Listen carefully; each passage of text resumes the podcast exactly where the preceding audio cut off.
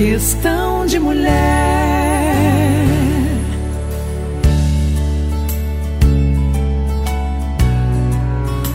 Oi, gente bonita. Esse é o Questão de Mulher e eu sou a Xidê. Eu adoro o Rumi. Rumi, um poeta e mestre espiritual persa do século XIII. Achei que esse poema dele combina muito bem com o convidado desse episódio. Ele é o Irineu Toledo. E o Rumi diz assim: Desde que chegaste ao mundo do ser, uma escada foi posta diante de ti para que escapasses. Primeiro foste mineral, depois te tornaste planta e mais tarde animal. Como pode isso ser segredo para ti? Finalmente foste feito homem, com conhecimento, razão e fé. Contempla teu corpo, um punhado de pó, vê quão perfeito se tornou quando tiveres cumprido tua jornada, de certo hás de regressar como anjo. Depois disso, terás terminado de vez com a terra, e tua estação há de ser o céu. Sem mais, gente. Vamos direto à conversa deliciosa que eu tive com este mestre da comunicação. Questão de mulher.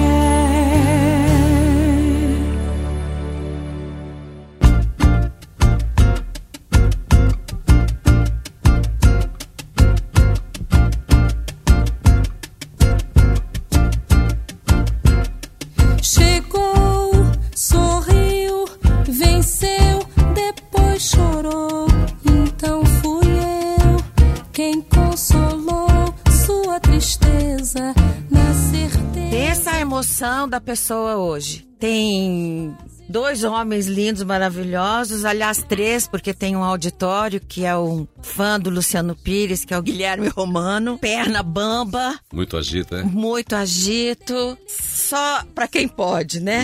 Vim pra São Paulo, encontrar o Irineu Toledo e gravar com ele no primeiro estúdio de podcast do Brasil, que é do meu amigo queridíssimo Luciano Pires. Não tô aguentando, é muita emoção pra uma pessoinha só. Você tá bem? Tudo bem? Que bom estar com você. Obrigado pelo convite. É bom estar falando sempre com mulheres. Esse é o meu negócio ainda. Gosto de falar com mulheres. Eba! Isso é muito bacana. Parabéns aí pelo seu projeto, por esse diálogo, né, que você criou aqui através dos seus podcasts. Essa maneira de levar conhecimento, discussões, enfim, para expandir esse, esse horizonte, né, essa visão que todos precisamos ter da, da realidade, do presente, do futuro, né? E muito não é, bem, não é muito, muito melhor, estar não é aqui. muito melhor gravar olhando? Ah, sim, não tem nem dúvida. Vou a é confessar, assim. a gente gravou um podcast, eu com o Irineu Toledo, obviamente, tenho que sempre agradecer o Luciano Pires por isso, mas não deu muito certo por causa da internet,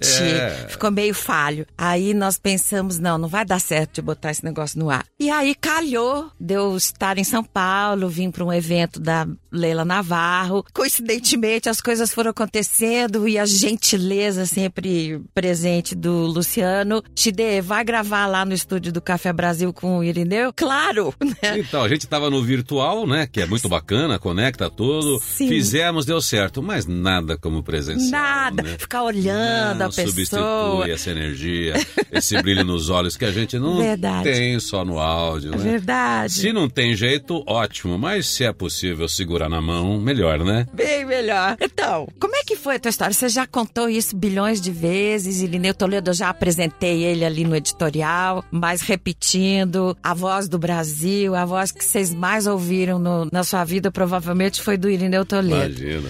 Como é que você começou? Aliás, como é que você descobriu que a tua voz servia pra alguma coisa? Pois é, eu tive uma mudança de voz muito cedo, aos 13 anos, aquela idade que a gente muda, né? Eu cresci, fiquei grandão, cheguei a esse total de 1,70m que eu tô, foi tudo naquele ano, assim. e fiquei com uma voz, minha voz mudou muito rápido também. Então eu saí de um garoto e fiquei com uma voz que também era incoerente com aquilo que existia dentro de mim. Então eu tinha uma voz com alguma autoridade e eu era um garoto sem autoridade nenhuma, pelo que pensava, pelo que sabia, enfim. Mas aí a minha voz aparecia. E aí eu comecei a ter que cuidar disso, porque dentro de uma sala de aula, quando eu abria a boca, né, sempre tem alguma autoridade, uma voz grave no meio de uma molecada. Mas na verdade era um moleque com aquela voz. Daí eu precisei achar um jeito de lidar Quantos com aquilo. anos você tinha mesmo? Eu tava com 13 anos, eu sei que. Que é, a idade que a voz. vai se transformando. Você não teve altos e baixos então, de eu não agudo? tive, eu não tive. Tem garoto que fica com aquela voz estranha e tal. Sim. Eu, eu tive uma, uma mudança pra, pra voz grave mesmo. E aí, quando você fala, chama atenção. E aí, todas as pessoas olham pra você e você também não tem ainda uma estrutura pra segurar a atenção, né? E agora?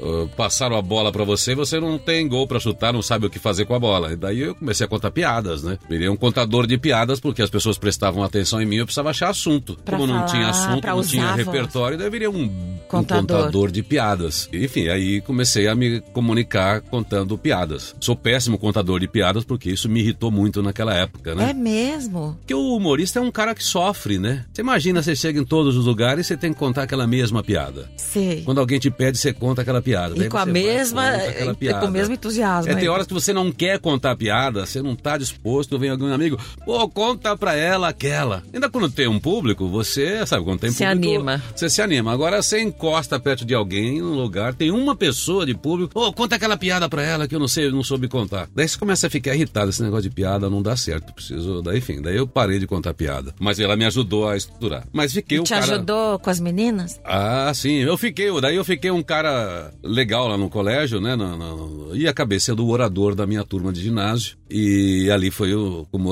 aos 15 anos, foi o meu primeiro microfone. Eu não sabia, mas ao fazer aquele discurso, eu estava definindo a minha vida profissional. E quando que você percebeu? Isso aqui é a minha profissão. Então, quando eu, eu fiz o, o discurso, nós fomos para um, pra um bar em São Paulo, ali na, na, na Moca, e tinha uma menina que, que era da, da escola que namorava um cara já mais velho, um advogado e tal, e o cara começou a elogiar o orador, né? E eu tava ali do lado, daquela, aquele bando de gente na, na mesa, assim, ah, ele aí, é ele aí, né? E aí aquilo também me deu um, algum poder. Eu falei assim, poxa vida, eu- legal isso. Mas eu não imaginava ainda o rádio. Sou filho de operário, né? Zona Leste, São Paulo, periferia, aquele modelo da gente pensar os anos 70. Meu filho vai ser engenheiro? É, não, não é nem filho vai ser engenheiro, dire- minha, é, filha, minha família era muito advogado. simples. Se eu fosse operário, se eu fosse um ferramenteiro, um eletricista, alguma coisa, já estava muito bom. Mas é, era coisa de não ter ilusão. Pela ideia de, de país que a gente tinha também, eu era, tinha conscientemente que eu era filho de operário. Filho de operário tinha uma luta pela frente. Então, se eu sou operário, então eu não queria me iludir com essas coisas de rádio, que pra mim era coisa de artista em São Paulo, né? Pra É, você ou pra, pros seus Pra- pais? Não, a minha mãe era, foi uma mulher iludida, ela tentou colocar um irmão mais velho que cantava, que era bonito, que era todo. E eu, eu garoto, eu via muito, eu como ela me carregava, né? Ia pra Rádio Nacional com aquele meu irmão. Jura?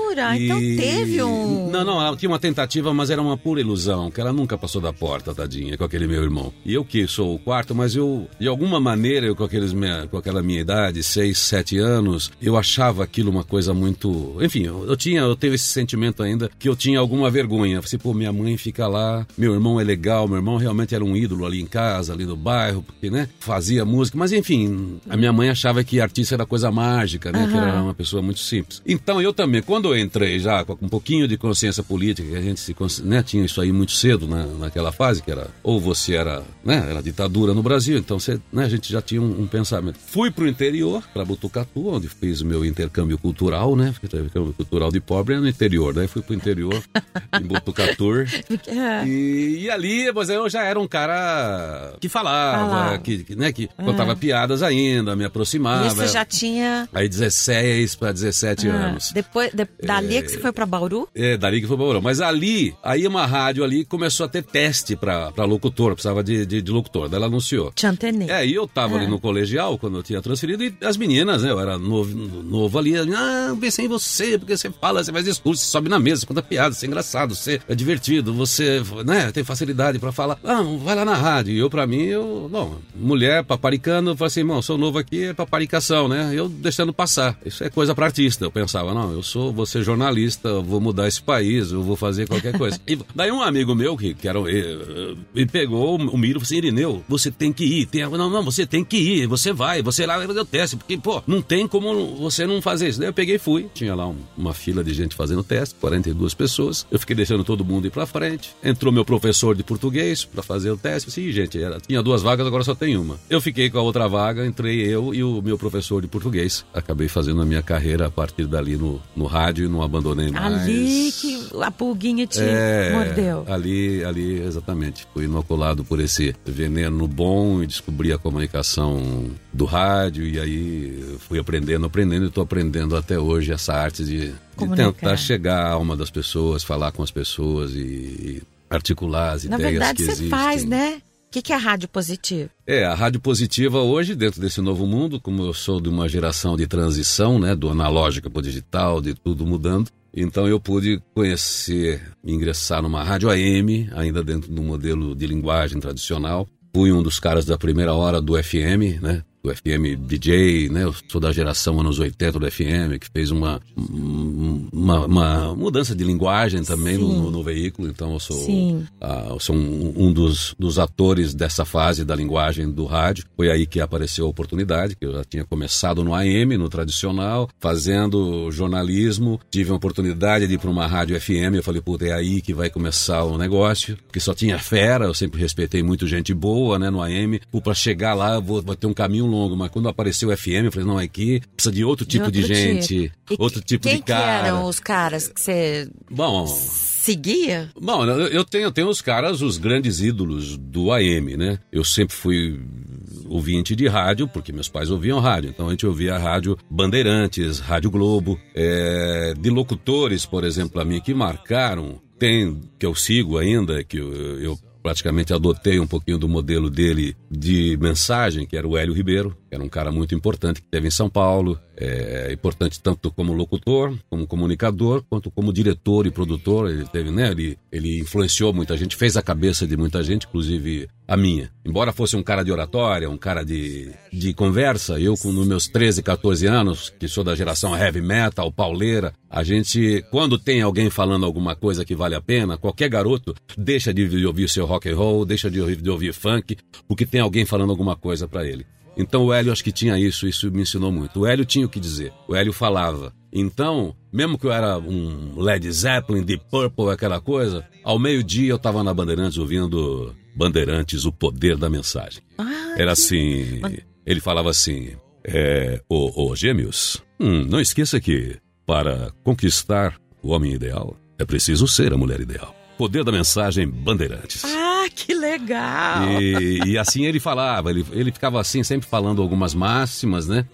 E às vezes entrava em algum argumento para falar de comportamento, para falar de política, ainda na- naquela época. Era um cara muito eloquente para cantar, falava de músicas, mas a, a base dele era essa, o poder da mensagem. E tem repertório dele aí, eu já tive a oportunidade de homenageá-lo. Primeira vez que eu fiz um evento, um evento meu dentro dessa fase minha aí de, de palestras e tal, que eu fiz no Tom Brasil. Foi o primeiro grande evento assim de palestras em São Paulo. Nem né? existia esse modelo. É, não né? existia. Foi Eu- você o pioneiro disso. Eu acredito que eu fui o que fez os primeiros grandes eventos, tirando essa turma de HSM que fazia eventos focados né, para o ambiente empresarial. O meu já foi um evento aberto, popular, Sei. com características de show. Antes era mais É. eh, focado, né? Isso. Eu já Entendi. comecei no Tom Brasil, porque eu venho da. Que chique. Como eu vim de shows, né, da, dessa área de promoção de, de, de rádio FM, de, de fazer baile, de fazer show. E aí eu, eu tive a, a oportunidade de começar no Tom Brasil, por causa de um arranjo que eu fiz na rádio que eu tava. Peguei o Tom Brasil e pude começar um espetáculo onde eu botei um rádio antigo no meio, uma luz e botei o Hélio Ribeiro fazendo uma mensagem que ele tem gravada muito bonita que diz assim mais ou menos: o rádio, o rádio, ele fala, o rádio é a maior oportunidade perdida de transformar o mundo. O rádio. Aí, enfim, daí ele vai, ele vai, ele vai fazendo, a- a- ele vai fazendo. Daí eu, daí eu comecei o evento dizendo assim, pela primeira vez essa casa de show reúne gente numa quarta-feira, está lotada para um show de ideias. Gente que trabalha, então esse foi E praticamente... aí tinha palestrantes Tinha, ou era tinha o 1.200 Hélio- pessoas. Não, só tinha eu, minha- meu programa e um palestrante aqui. Hoje já está gasto, mas ele, ele era Tá um, um dos pioneiros aí, que é o Roberto Chiniachi, que tem uma grande capacidade de comunicação, muito popular. Então ele tem, né? Então eu, eu falei assim, quem que é o The Best na época? E daí eu, Foi aí que eu daí fui fui falar com ele, Ah. ele resistiu no primeiro momento. Será que isso aí vai dar certo? Eu falei, vai dar sim. Roberto, você vai ter uma casa cheia e, e aí Nem eu, ele é, ainda fazia. é, não, ele fazia, Fazia. sim, mas era, ele era contratado por empresas. Essa coisa de Sim. evento aberto era um risco sempre, como é ainda hoje. Mas, era, mas foi muito interessante. do rádio. Transição só só pra para fazer assim, da, aquele rádio, aquele garoto que ouviu. O rádio do Hélio Ribeiro, o poder da mensagem, pode de 30 anos depois, dentro de uma carreira depois desenvolvida, vai para uma palestra e começa com aquele cara do rádio, porque esse é o meu DNA. Então, além dele, claro, teve outros caras que eu ouvia, que eram interessantes, que eram divertidos, que eram bem-humorados, que eram muito populares, que tinham comunicação. é, esses grandes comunicadores do rádio, como Eli Correia, é, Barros de Alencar, problema minha, Barros de Alencar. Pela rádio do Paulo de Sampi, ele fazia muitos trocadilhos. Personagens, né, que a gente ou- ouvia o rádio com o pai da gente, né? O, o Tonico e Tinoco, né? Brasil Caboclo, Beira da Tuia, o, o jornal Primeira Hora, da Bandeirantes no ar, Primeira Hora, fonte brasileira de notícias. É, era- esse era, era uma, o próprio Trabuco do Vicente Leporacci, que era um, um velhinho muito combativo, que né, ele já avisava no programa dele que tinha pessoas estranhas no estúdio, que significava que ele ia sair do ar, ia direto para a Polícia Federal, naquela fase brava. A gente estava ouvindo rádio final dos anos 60, começo dos anos 70, daí você tá em casa e já, vixe, acho que o Leporacci não vem amanhã. Você vê que sua mãe já comenta, que eles já tinham, ó, seu pai falou, isso aí vai, né? Porque ele, ele, ele encarava, ele falava assim, tem algumas pessoas estranhas aqui no estúdio hoje. Eles botavam a cara É, pra. então eu tive a oportunidade bater. de ouvir essa gente do AM, que veio de uma história da era do rádio que estavam aí ainda. Quando apareceu o FM que se multiplicou, né, esse nu- o número de emissoras, daí eu tava lá com 20 anos, a- aproveitando e, e A onda, né, que é, tava- desenvolvendo com o pessoal essa linguagem de locutor, operador, DJ, falando uma coisa mais dinâmica, mais humorada, junto com, né, tem, tem muitos nomes aí já do- de gente que da- das rádios musicais, Excelso Difusora, que embarcaram no começo do FM, eu cheguei logo em seguida para estar junto com o Antônio Viviane, com César Rosa, com César Fofá, com o Índio, com vários, com o Kaká, né, Carlos, Carlos Henrique, com o Wellington Oliveira, com, bom, não dá nem para falar Não o nome, né, Jorge falar. Lau, tantos locutores importantes, legais, bacanas. Aí nós fizemos uma história de linguagem aí nova no Que rádio tá FM. Serginho hoje. Leite, que era o humor, o Manholi, quer dizer, da UFM trouxe esse humor, trouxe um, um, outra, Um um outro, outro lance pro, pro rádio. Aí eu sou E- dessa turma. Deixa... ok. Deixa eu te perguntar, como é que na- nessa época os artistas iam até o estúdio, né? Os cantores, eles iam até lá, gravavam lá, né? Isso. É, né, nessa época, a gente até ia- podia influenciar na música que ia tocar, né? Ah. Chegar, ó, vamos tocar tal coisa aí, gente, vamos fazer tal coisa. Ou hoje vem aí o Traz um Gonzaguinha, fulano. ou a Xuxa, tá, né, que tava na manchete, eu era da manchete FM.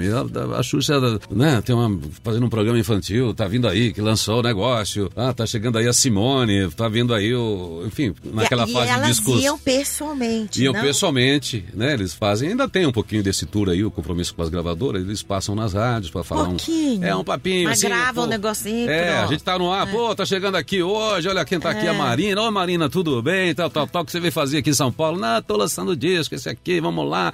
Pô, que bacana. Então, que, que, que você. Quem, ah, essa música quem fez foi o Lobão, essa música fez. Aí ficava aquele papo gostoso, era, um- era uma coisa apaixonante, sim. Que pena, né? A, a, a- a gente no FM nos anos 80 teve um. Curtiu. Curtiu muito, porque por causa da invenção, né? A gente era o dono da bola, né? A audiência do FM foi uma coisa, um arrastão, né? E você acha que isso morreu? Não, não morreu não, né? Não morreu não. Eu acho que o rádio ainda é o- a mídia convergente. Eu Acho que nem, nem acho que a gente aproveitou bem isso. Mas hoje se multiplicaram as mídias, né? Podcast, É, por favor. podcast, mas eu entendo que podcast é rádio. Claro. Porque eu não vejo o rádio. O rádio é uma coisa, é uma, uma coisa é, é- é é o físico, né? O rádio é um modelo de transmissão, radiodifusão e tal. Mas a, rádio que eu falo é a linguagem de rádio. Como é que a gente usa a oralidade, como é que a gente usa conhecimento, como é que a gente usa um formato para atingir as pessoas. Porque as pessoas vão ouvir Já. o podcast com esse mesmo aparelho auditivo que elas ouvem o rádio, que elas ouvem é, o telefone, que elas ouvem Sim, tudo. Então sim. você precisa ter alguma técnica para O fazer tchan, podcast, para fazer Então é- qualquer. o tchan é tocar o coração das É, pessoas. Qualquer produção de áudio É. vai ser assim. Verdade.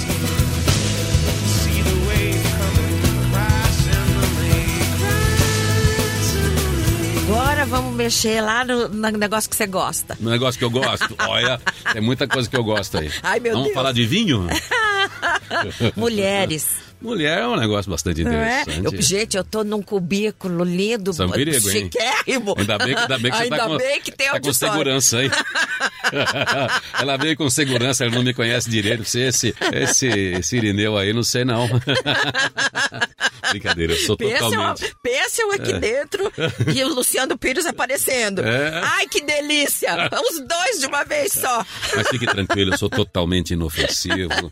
Já entrei naquela curva com pouco futuro e muito passado. Vou falar pra você. Nem Não, conto, você tem vai. bastante futuro, não fala isso. Como é que é, nesse an- nesses anos todos de seu trabalho com rádio, como é que é a relação com as mulheres? As mulheres, como é que elas reagiam, né? Porque a mulher tem uma coisa muito interessante. A voz mexe, deixa trêmula. A gente até esses dias estava num evento, eu e o Irineu e mais um bando de mulheres, e a mulherada só falava nos cantinhos, meu Deus, pensa essa voz no- no- no- na tua orelha. Isso é mulher fala muito É, isso. por telefone no rádio eu, eu, causo, eu causo um pouco. Pessoalmente ela se decepciona Aí quando te vê, ah... Porque a história em rádio é assim, a mulher vai te conhecer lá no rádio, assim, nossa, dela disfarça, assim, eu fazia uma ideia tão diferente de você, achava que você era alto. Você jura que você, você ouvia isso? Eu já ouvi. eu achava que você era alto, achava que... É Sua voz é muito potente. Então você realmente pensa que o cara tem 5 metros de altura. Mas é verdade. O que, mas... que aconteceu com Não, as mas mulheres é- contigo? Não, tem, tem, uma, tem essa coisa curiosa de fã que vai conhecer, e como- fã em FM tem uma fase muito popular, a fã, ela, ela vai te... Enfim, fica te agradando e fica mentindo, fica ligando. Todas as mulheres que ligavam pra FM nos anos 80, elas tinham um carro prata, na época nem tinha importação, né? Mas elas tinham um carro prata, normalmente um Alfa. E um dia eu tava lá, fazer, tava lá fazendo um programa à noite e tinha uma mulher que ligava. E dizia que tinha um carro prata, um Alfa Romeo. Tava te cantando, então. tá bom, legal. Que Ela tinha sido Miss Amazonas. Eu falei assim: ah, tá bom, tudo bem. Mexeu com o meu imaginário, mas tá bom, né? Eu já tinha conversado com não sei quantas mulheres de carro prata que nunca apareciam, né? Ah, mas ela era casada. Tinha lá, era casada com coroa. Era um coroa, Luciano Pires. Ele tinha 52 anos, empresário e tal. Não, mas tudo bem, queria conhecê-lo. Eu, é mentira. Desci na hora do Brasil pra jantar. Falei assim, bom, era ali na rua Vinícius de Moraes, uma rua bastante interessante, aquele, aquele cantinho ali da, no final da Paulista, cruzamento com a Consolação, uma rua escondidinha, Vinícius de Moraes. Na frente tem uma boate chamada Nostromondo, que foi uma. E em cima era a Rádio Manchete. No que eu desci pra tomar o lanche, no Jotas que existia, lembrei, não, vem aquela mulher do carro prata Alfa. Não existe, mas em todo caso, deixa eu dar uma olhadinha lá, né? Vai que tá ali na Vinícius de Moraes. Hora que eu fui lá, tinha um Alfa. De verdade. alfa prata, com aquele vidro. Aí eu fui ficando pequenininho, né? Daí o artista, o gostosão. Tremeu. Eu entrei no carro. Você entrou? Aquela mulher exótica, com aquele cabelão grande. E eu sentei naquele banco pequenininho. Eu fiquei, fui ficando pequenininho e eu fui assistindo aquela decepção daquela mulher ao conhecer aquele locutor cabeçudo. Ih, é você! Aí eu falei, puta merda, que Errou. coisa. Então você vê, é, se as mulheres ficam pensando tanto os locutores, elas ficam imaginando, a gente fica imaginando também, desdenhando. Nesse dia foi o efeito contrário. Mas em geral. Mas no fim, Não, no fim, Deu fica- deu? ficamos amigos, né? Porque ela foi educada, ela foi generosa. tá. Mas- mas foi uma coisa e o muito público, interessante. E o público? E a mulherada? Falava com você, Sim. interagia com você? Sim, sim, isso sempre teve em rádio, porque tem o imaginário e tem essa facilidade. Imagina o que você está fazendo hoje em Facebook, através da essa liberdade que as pessoas têm virtualmente de conversar, de falar intimidade, protegidas pela distância, é a mesma coisa que a gente tinha no rádio. Então a gente já lidava com rede dentro desse mesmo sentido naquela época, porque era muita gente querendo falar com você. Só que era unilateral. Hoje você tem, fala, responde. Na época ficava um monte de gente, de vez em quando você elegia alguém lá e conversava. Porque não dava falar com todo mundo. Mas tinha um, um glamour, as pessoas né, iam te conhecer. Tinha fã-clube do Irineu nos anos 80. Né? Ah, me tinha, tinha, tinha conta. fã-clube, porque tem as pessoas que gostam de você, aquelas meninas de Esse ginásio fã-clube que tinha cria, vão lá, tiram foto. 99% mulheres. Era era tudo mulher. Tudo mulher, tudo meninas. Aí você vai fazer baile. falando, essa voz provoca coisas. É, porque aí a gente ia fazer baile, ó, vamos estar fazendo baile da baile da manchete em tal lugar. Daí essa turminha já, já garantia lá 80 pessoas, 100 pessoas que iam te assistir. Tá. Era, era, era, interessante Então, o essa super fase. sedutor entrava em ação. É, na- nessa fase sim. Mas, enfim, nada. As pessoas lidavam, lidavam com, com respeito. A maioria dos locutores não foram assim, né, invasivos no sentido de, de, de passar por essa delicadeza, dessa fragilidade ou vulnerabilidade, né, de, de um fã, de uma pessoa que, que te curte, né, como um palestrante. Um palestrante é uma referência muito grande para muitas pessoas. Quando as pessoas estão diante dele e aquele palestrante mudou a vida daquela pessoa, ela fica ali muito fragilizada. O que o, né, é, a gente vê histórias assim. A pessoa não sabe o que fazer porque você mexeu com a vida dela. Mesmo estando distante, você tem uma intimidade com ela tão grande. Na hora você vê que a pessoa não consegue ir embora, não consegue te largar, né, num evento. E, e porque ela não sabe como. Eu sou tão íntimo dessa pessoa, ela participa tanto da minha vida. Agora eu não sei o que eu faço. Eu chamo ela pra tomar um café, eu- nós vamos sair daqui juntos. Vira uma espécie de um ídolo, É, né? não sabe um- se mexe ou não, coisa- se toca ou não. É, tem, tem algumas pessoas que são mais frágeis, mais vulneráveis nesse sentido Mas, do, é, do- do afeto com um- os seus ídolos, com os mitos, né? Não deixa de ser mito isso, né? O problema é o ego depois, né? É, mas é interessante. Mas as mulheres, de uma maneira geral, elas elas captam de um jeito emocional todo, todo tipo de mensagem. Elas leem, acho que os comunicadores. Diferente dos homens? Diferente. Você percebe isso? Diferente, diferente. Porque a mulher é diálogo, né? A, a mulher, ela, ela, ela se aproxima, ela, ela, ela constrói uma conversa, né? O homem enfia uma barreira, né? Ele já cria uma barreira, né? Ele primeiro ele fica te questionando, né? Ele vai questionar até ele gostar de você. Que é a crista do galo É, brigando um com o outro. Nossa, é, bati no A microfone. mulher primeiro ela vem e gosta de você, ela quer saber se é isso mesmo.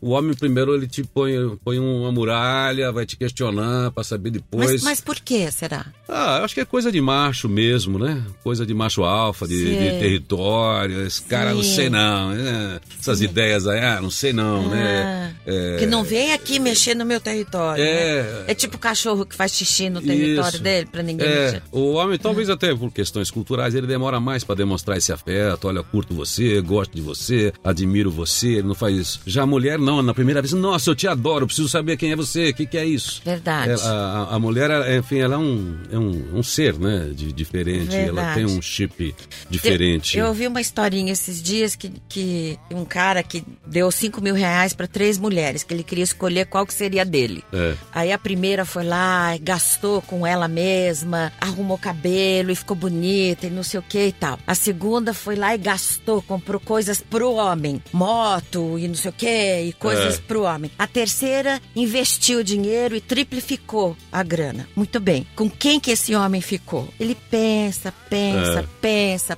pensa, pensa, pensa, pensa porque o homem demora. É. Né? Ele Homem demora. Homem é pensa, lento. pensa, pensa, pensa. Quem que ele escolheu? Quem que ele escolheu? Quem que ele escolheu? Pensa, pensa, Pensa, pensa. Aqui gastou tudo, não? A que tinha a bunda maior. Ah!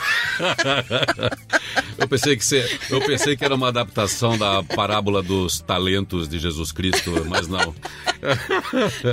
Ne- Nesse inteirinho ainda a gente tem profissionais tirando foto da gente. Tira bonitinho pra não ficar aparecendo minhas rugas, por favor, Luciano. Sorria para a câmera. Você tem que fingir que Pois você tá é. falando comigo, Pois é, entendeu? então corta o meu nariz um pedaço aí, um pedaço da minha orelha e da minha testa também.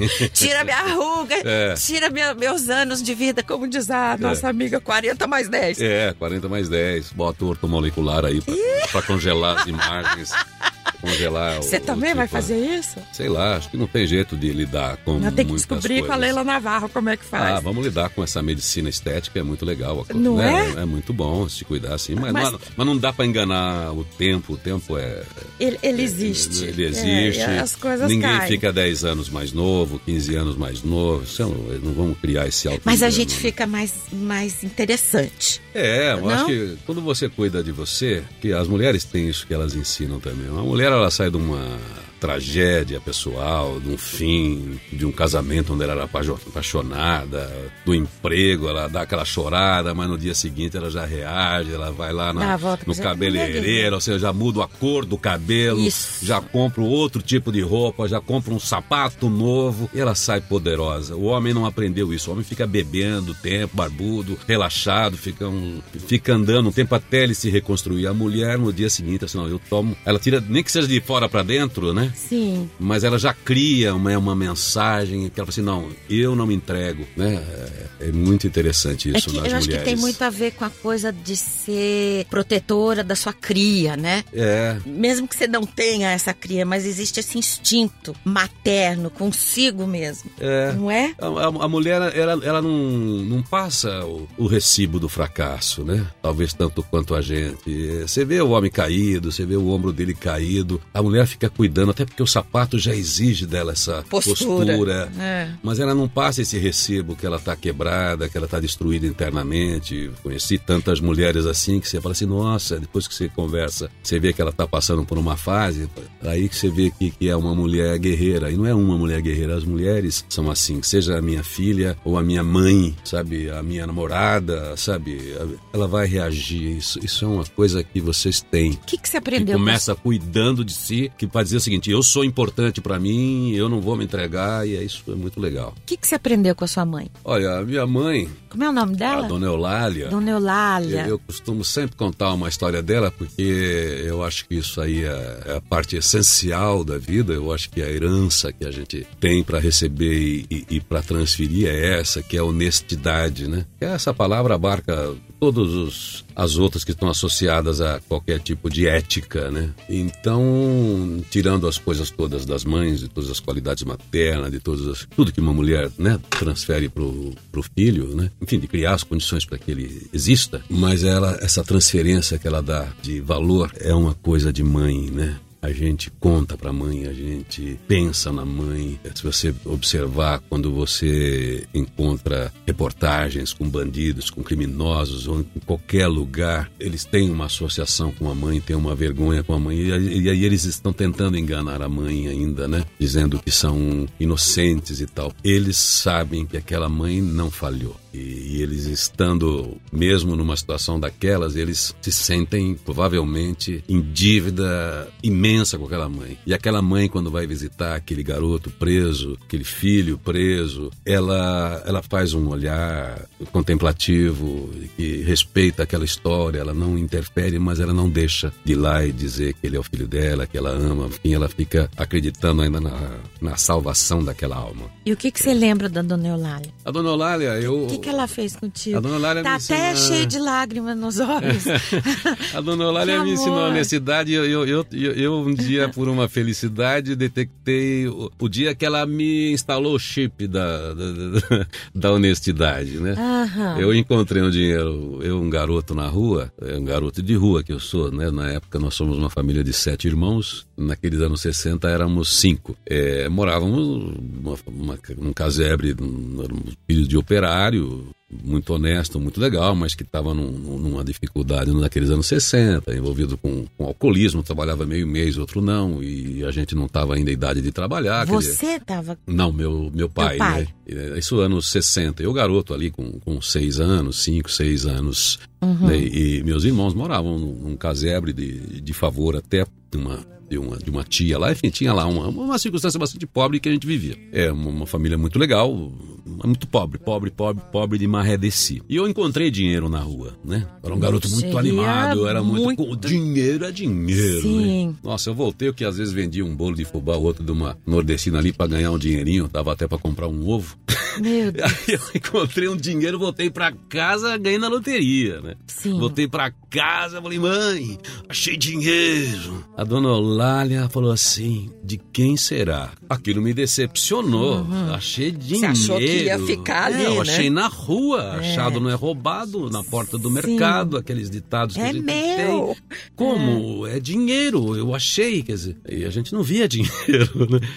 Mas a dona Olália falou isso e já foi comigo pra rua. Hum. E ao andar pela rua, ela viu depois uma senhorinha que também vinha lá meio. Você, o que aconteceu? Ela você não, dona Olália. Não sei nem se falou dona Olália, mas é, eu perdi o, o dinheiro do gás. Ela pegou, ó, tá aqui, meu menino encontrou. Ai, gente. Eu fiquei decepcionado, bravo, falei assim, caramba, eu fiquei sem dinheiro, peguei, Mais mas... mudo, né? Mais mudo, fiquei com aquilo, mas depois passou o tempo e esqueci. Eu fui lembrar disso aos 40 anos de idade, uma fase próspera, muito legal profissionalmente, aqui em São Paulo, legal na publicidade, legal em rádio, tava bem, mas tava um dia cinza, eu passando no Ibirapuera, não sei por que caiu essa, essa história e eu fiquei emocionado quando eu lembrei, falei, assim, puxa, desse dia eu, fito, eu, eu, eu, eu aprendi o que é honestidade. Esse dia Dona Olália me ensinou uma coisa. Parei o carro, fiquei um pouco emocionado, assim, e falei, puxa vida, lembrei de uma história bacana. Liguei pra Dona Eulália. Eu, com o tempo, eu que trouxe lindo. todo mundo pra morar perto de mim, que eu trabalhei na TV Cultura, fui trazendo todo mundo, trouxe ele aqui pra cá, Sim. pro, pro meu lado aqui. Dona Eulália, a senhora lembra uma coisa assim, que eu fui aquela vez que eu achei dinheiro? Ela falou assim, não, não lembro. E aí eu fiquei mais emocionado. Claro. Porque a Dona Eulália se lembra de tudo. Dona Eulália está com 82 anos hoje, mesmo né, com os problemas de uma 82 anos de idade, que esquece as coisas, ela é rica em tudo aquilo que ela lembra. Aí eu falei, caramba, como... Aí fiquei emocionado, porque a honestidade me permitiu ter amigos. A honestidade, isso que ela me deu, permitiu que os meus amigos me ajudassem, que os meus amigos me levassem para lugares onde eu não teria ido sozinho, que algumas pessoas me dessem coisas sem que eu demonstrasse ainda a capacidade de devolver, de retribuir. E eu tive isso no, no, muito na minha vida, pessoas que me ajudaram sem que eu tivesse lastro, sem que eu tivesse fiador, sem que eu tivesse condições, porque as pessoas assim, não, Irineu, tudo certo. Então eu falei, se a dona Eulália não me desse isso, talvez naquele momento, se eu tivesse um caráter flexível, de que não estabelecesse um vínculo de confiança com as pessoas, eu não teria os amigos que eu tenho, não teria tido as oportunidades que eu tive, não teria conquistado as coisas que eu conquistei. E então aquela era a herança de valor que uma mulher podia dar. E aí eu fiquei, depois a gente vai refletindo e fazendo conexões, vendo a história de Confúcio, né? Ele que chega aos 70 anos de idade, aí que ele conclui que alcançou a sabedoria, porque alcançou a iluminação. Sim. E aí ele diz que aos 70 anos, agora sim, ele não precisava mais vigiar seus pensamentos. Ele podia ficar tranquilo que qualquer caminho das suas ideias, seus pensamentos seria para um lugar bom. A dona Eulália, com menos de 30 anos, uma mulher que tinha um chinelo para andar, uma, uma daquelas saias que inventaram na época polícia, que ela só usava aquela saia, que não tinha mistura para colocar no, no- na, na, na- ficava batendo ovo para aqueles cinco filhos. A dona Eulália precisava, com toda a necessidade que ela tinha, com todas as dificuldades que ela tinha, ela precisava vigiar o pensamento dela para saber. Já É, era, né? então, né? a dona Tanto que Eulália- ela nem lembrava. É. Porque é uma coisa natural. É, exato. E agora eu digo, isso, é a dona Eulália, porque é a minha mãe, mas é a mulher, mãe. É a mulher. É, são as mulheres, as mulheres que foram o lastro de evolução, as mulheres são o símbolo da ética desse novo momento, são as mulheres que estão dando esse novo sentido e elas vão dar o sentido para o planeta, porque o mundo que nós criamos, importante, que só está evoluindo, não acho que o mundo está ficando pior, mas é um mundo de contraste, é um mundo de conflitos, é um mundo de poder, é um mundo de produtividade, é um mundo de, de competitividade. E ele fica muito lastreado nesse modelo de conquista masculino, talvez Sim. por causa da- das questões culturais, antropológicas, vamos estudar, não vamos Agora até entrar nisso. Não vamos estudar isso. Agora, a mulher não, ela, a mulher, o papel que ela desempenhou na construção da, da humanidade que nós temos, já foi com essa coisa imanente, desse poder imanente, desse poder que consegue ficar na sombra, que consegue ficar um passo atrás, mas que foi ela que, na verdade, criou esse lastro. Talvez os homens que fizeram leis lá na Roma, na Grécia, né, talvez estivessem discretamente olhando para como essas mulheres agiam, para poder dar sustentação para eles fazerem as suas aventuras. Os homens que foram para a guerra tiveram as mulheres cuidando de suas famílias, dando educação,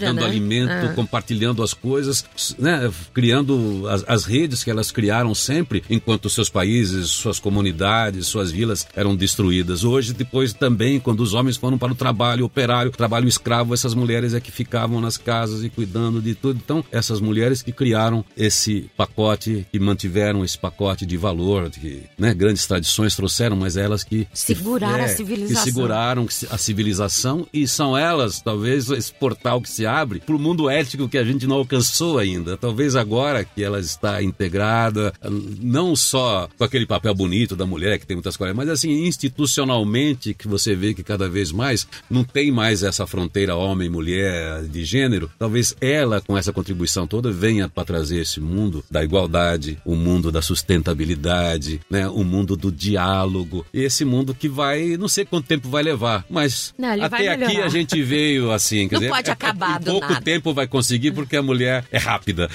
É verdade. O, o- me vem agora você falando. Eu também fiquei emocionada agora, como se a voz da gente também muda.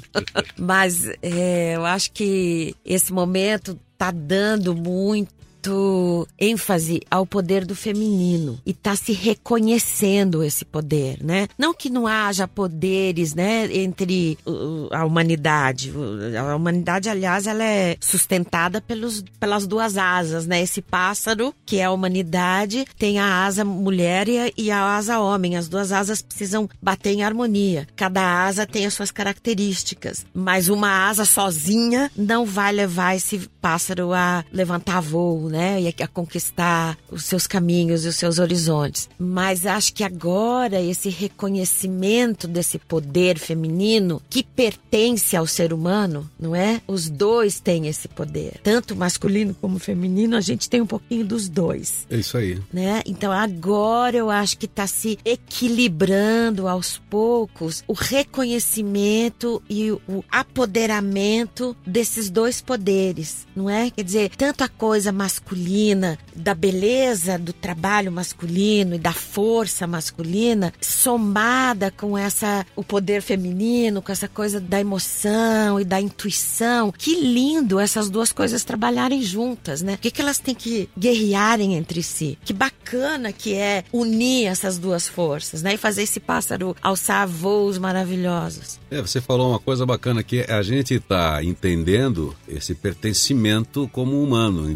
independentemente do, do gênero. E não existe, não quer dizer que o homem não tenha habilidade ou a mulher tenha mais habilidade para isso, para aquilo. É por causa de questões históricas, do jeito que o mundo evoluiu, é que se desenvolveu competências e experiências diferentes para os gêneros. É uma bobagem, né? Mas enfim, foi assim que foi feito, acho que por uma questão de força, por uma questão também de manutenção. Nós sabemos que eh, a evolução também só se concluiu por causa das avós, né? Os estudos que se dizem, porque eh, precisava ficar alguém cuidando das crianças enquanto a mulher saía para buscar alimento, porque entravam os predadores e a então E comiam os e daí bebês. então as avós descobriu-se, né, recentemente em estudos que elas tiveram o grande papel para a preservação da humanidade, porque assim, porque acontecia isso, nós vivíamos num mundo onde tinha uma separação, não tinha praticamente separação no animal que somos dos outros animais, né? Até que a gente alcançasse esse nível de, eh, de, de- de consciência e desenvolvimento, né, O- intelectual que não humana, né? humano, né?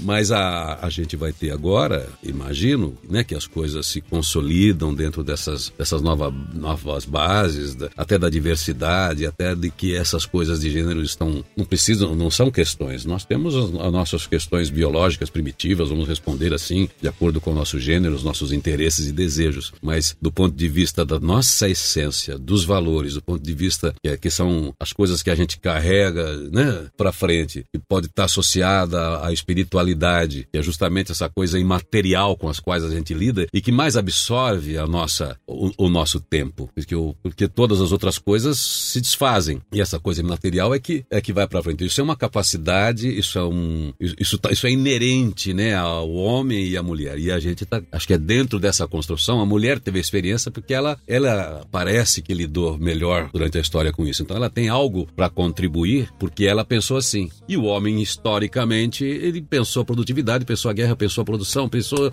enfim. E a mulher pensou no cuidado, pensou no diálogo, pensou na construção, né? Ela não pensou na conquista, ela pensava na construção. A cidade era destruída, a mulher construía, né? Construía o lugar para o lugar para a família, o lugar para as coisas e tal. Pega na mão e vai. É né? isso aí. E você agora, como é que você tá? Irineu Toledo. Você com mulheres, você com a tua vida, você com os teus pensamentos, você com o teu futuro. Então, eu sou, tô com 57 anos. Ah, um menino. Como você vê, quer dizer, eu tô cada vez menos futuro e cada vez mais passado. Ah. Mas isso tá tudo bem, é assim, é assim que funciona. Me sinto bem com a vida. o- acho que o olhar do menino continua aqui, a vontade e a curiosidade continua aqui. A melancolia também, ela, ela ela, ela anda com a gente, isso dá o ar de, de poesia para que a gente também né, saiba lidar com, com, com outras frequências do espírito, né, para ter outros entendimentos. E aí a, a gente tem que andar com a, com a poesia e com a música e Te dá gás, é, né? Pra ficar tecendo alguma outra coisa da alma da gente, sei lá o, o, o- o que venha a ser isso, mas seja lá o que for, é o que a maturidade me reserva e reserva a todos. Eu sei que não vou ter tônus muscular, eu sei que não vou jogar dois tempos numa partida, eu sei que, enfim, não vou fazer grandes peripécias físicas, mas a minha mente vai estar muito viva, o meu espírito vai estar muito disposto e eu vou estar muito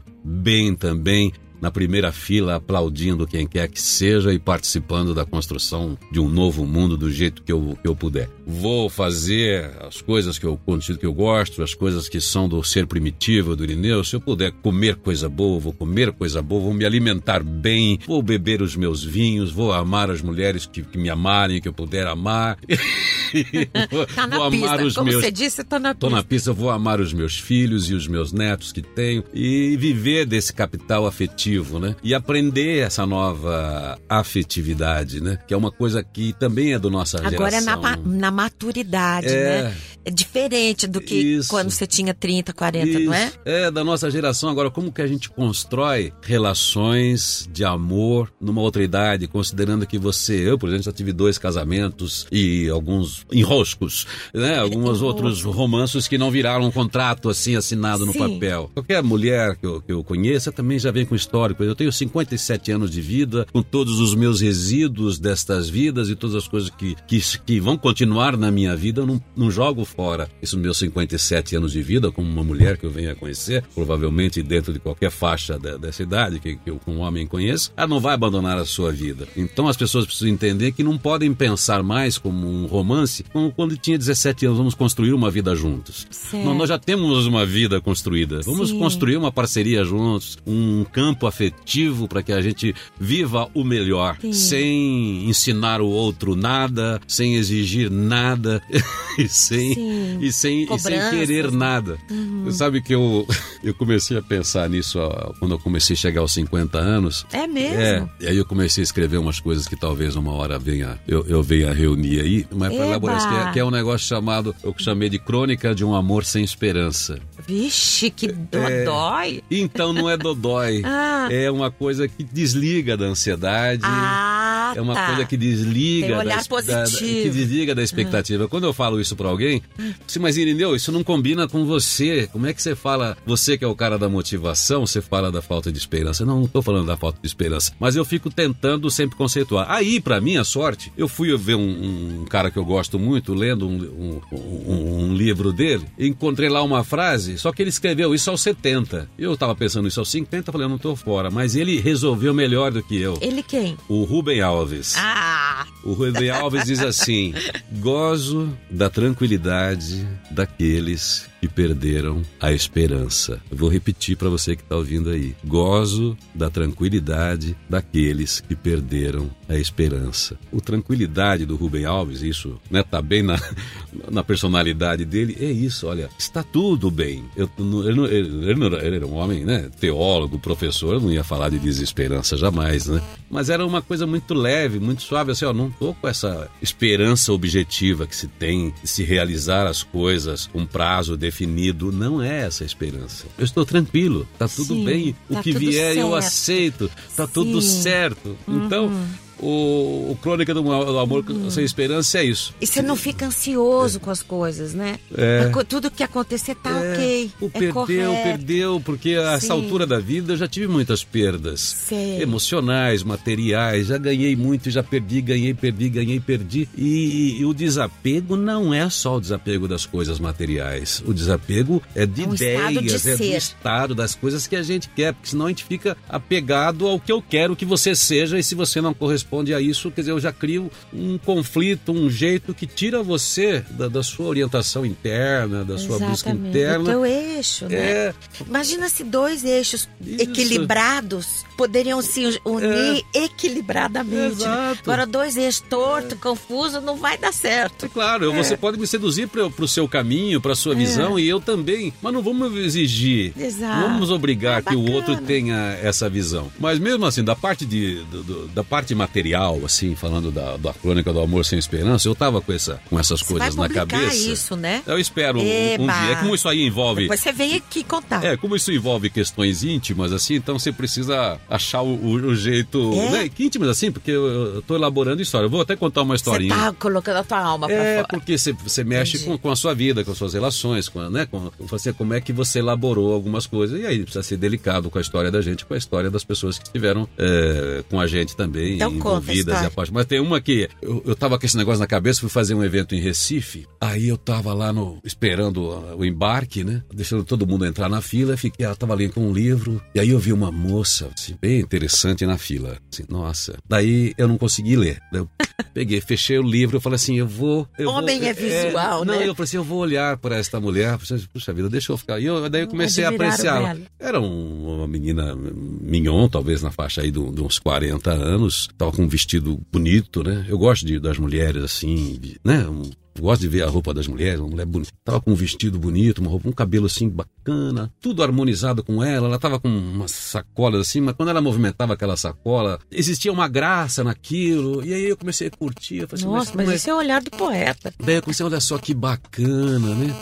Como será? Daí fiquei imaginando aquela mulher, mas eu assim, puta, não, não, não vou ser um galanteador, né? Não, não, eu não tenho essa pegada de, de chavecador, né? apesar dessa minha conversa toda aqui, eu sou um cara muito tímido até. É. Mas eu fiquei olhando para aquela mulher e aí foi. Nisso eu entrei no avião. Ela tá do meu lado, só que do outro lado do corredor, na janelinha. E eu no corredor de cá. Teve um momento que eu até ajudei a, a botar as coisas dela no, no bagageiro ali. E entrou uma garota de 10 anos, sentou do lado dela que estava viajando sozinha. E essa mulher começa a conversar com a garota para dar um ambiente para a garota que ia viajar de Recife para cá. E eu não conseguia ler meu livro, eu ficava ouvindo a conversa dela com a garota. Sim. Falei, caramba, que coisa. Eu, que mulher interessante. Eu queria entrar na conversa, mas, mas pô, vai ser gratuito isso. Mas enfim, você vou, hum, vou ler, vou ficar aqui, vou ficar aqui mesmo de ouvido aqui, curtindo essa mulher. Depois eu fiquei pensando, mas que, que chato, né? Essa mulher tá me encantando, não sei o que e eu não posso dizer isso pra ela. Isso é desonesto, né? Daí eu comecei a linkar com o amor sem esperança. Mas eu não preciso galante, mas eu falo, não falo. No que eu saí do avião, mas assim, aquele cara cagão, né? Sabe aquele cara que você tá paquerando na- no bar, você olha, mas ele não vem, você dá todos os lances. Mas eu, no que eu saí do, do avião, entrei naqueles ônibus que levam, né? Sim. Eu dei de cara com ela, assim, quase nariz com nariz. Nossa, e aí o entrou. lo- tava conspirando Aí, a favor. aí entrou o locutor de Ah, comerciais, yes. que eu sempre fui, que fala em 30 segundos. Daí eu falei com aquela voz de locutor, assim, até, até, Filho pra ninguém, até pra ninguém ouvir do lado. Mas eu falei assim: eu preciso te entregar uma coisa. Você falou isso? Eu falei: preciso te entregar uma coisa. Você é bonita, sua roupa é linda, a sua voz me distraiu durante a viagem toda na conversa comigo. Ela, ela quis falar alguma coisa, ah, que, que, que gentileza e tal, mas eu não. Eu, Não deixou. Locutor, eu não deixei. Eu falei assim: eu, eu desconfio que você tem uma alma muito boa e eu te desejo tudo de bom. No que ela respirou, que acho que ela, ela ia perguntar de onde vem, pra onde vai, eu peguei, já virei as costas e, saí. Nossa. Eu falei assim, eu, eu, e, e isso eu te fiz- satisfez? Me satisfez. Você foi um exercício do amor sem esperança. Se eu pergunto quem ela é, se eu falo quem eu sou, Entendi. eu já tô criando um vínculo. Eu só eu, eu não tinha a mínima possibilidade. Eu era casado ainda na época, né? Tava no, no, no- num fim de casamento, mas eu falei assim, pô, vou, vou perguntar o quê? Vou querer o quê? Entendi. Mas essa mulher É- me é apaixonou admiração. durante essas três, quatro horas. É. E eu andei com ela comigo desse tempo todo. eu não sei onde está essa mulher. Mas é o amor sem esperança. Eu exerci o amor sem esperança. Foi um micro, né? Sim, entendi o que, que você quis dizer. É o belo, né? É o Quando a gente admira o belo. Entendi. Ele não precisa necessariamente Isso. Estar em você. Isso. Você admira. Exato. Então foi, Entendi. foi do- ainda bem que eu fiz isso porque criei uma história muito bacana e esse texto veio na hora. Eu não fiquei elaborando o texto Entendi. durante a viagem, porque eu ia dizer o quê? Então você guarda, porque É. você vai publicar, né? Essa tá aí, tá, né? Eu quero.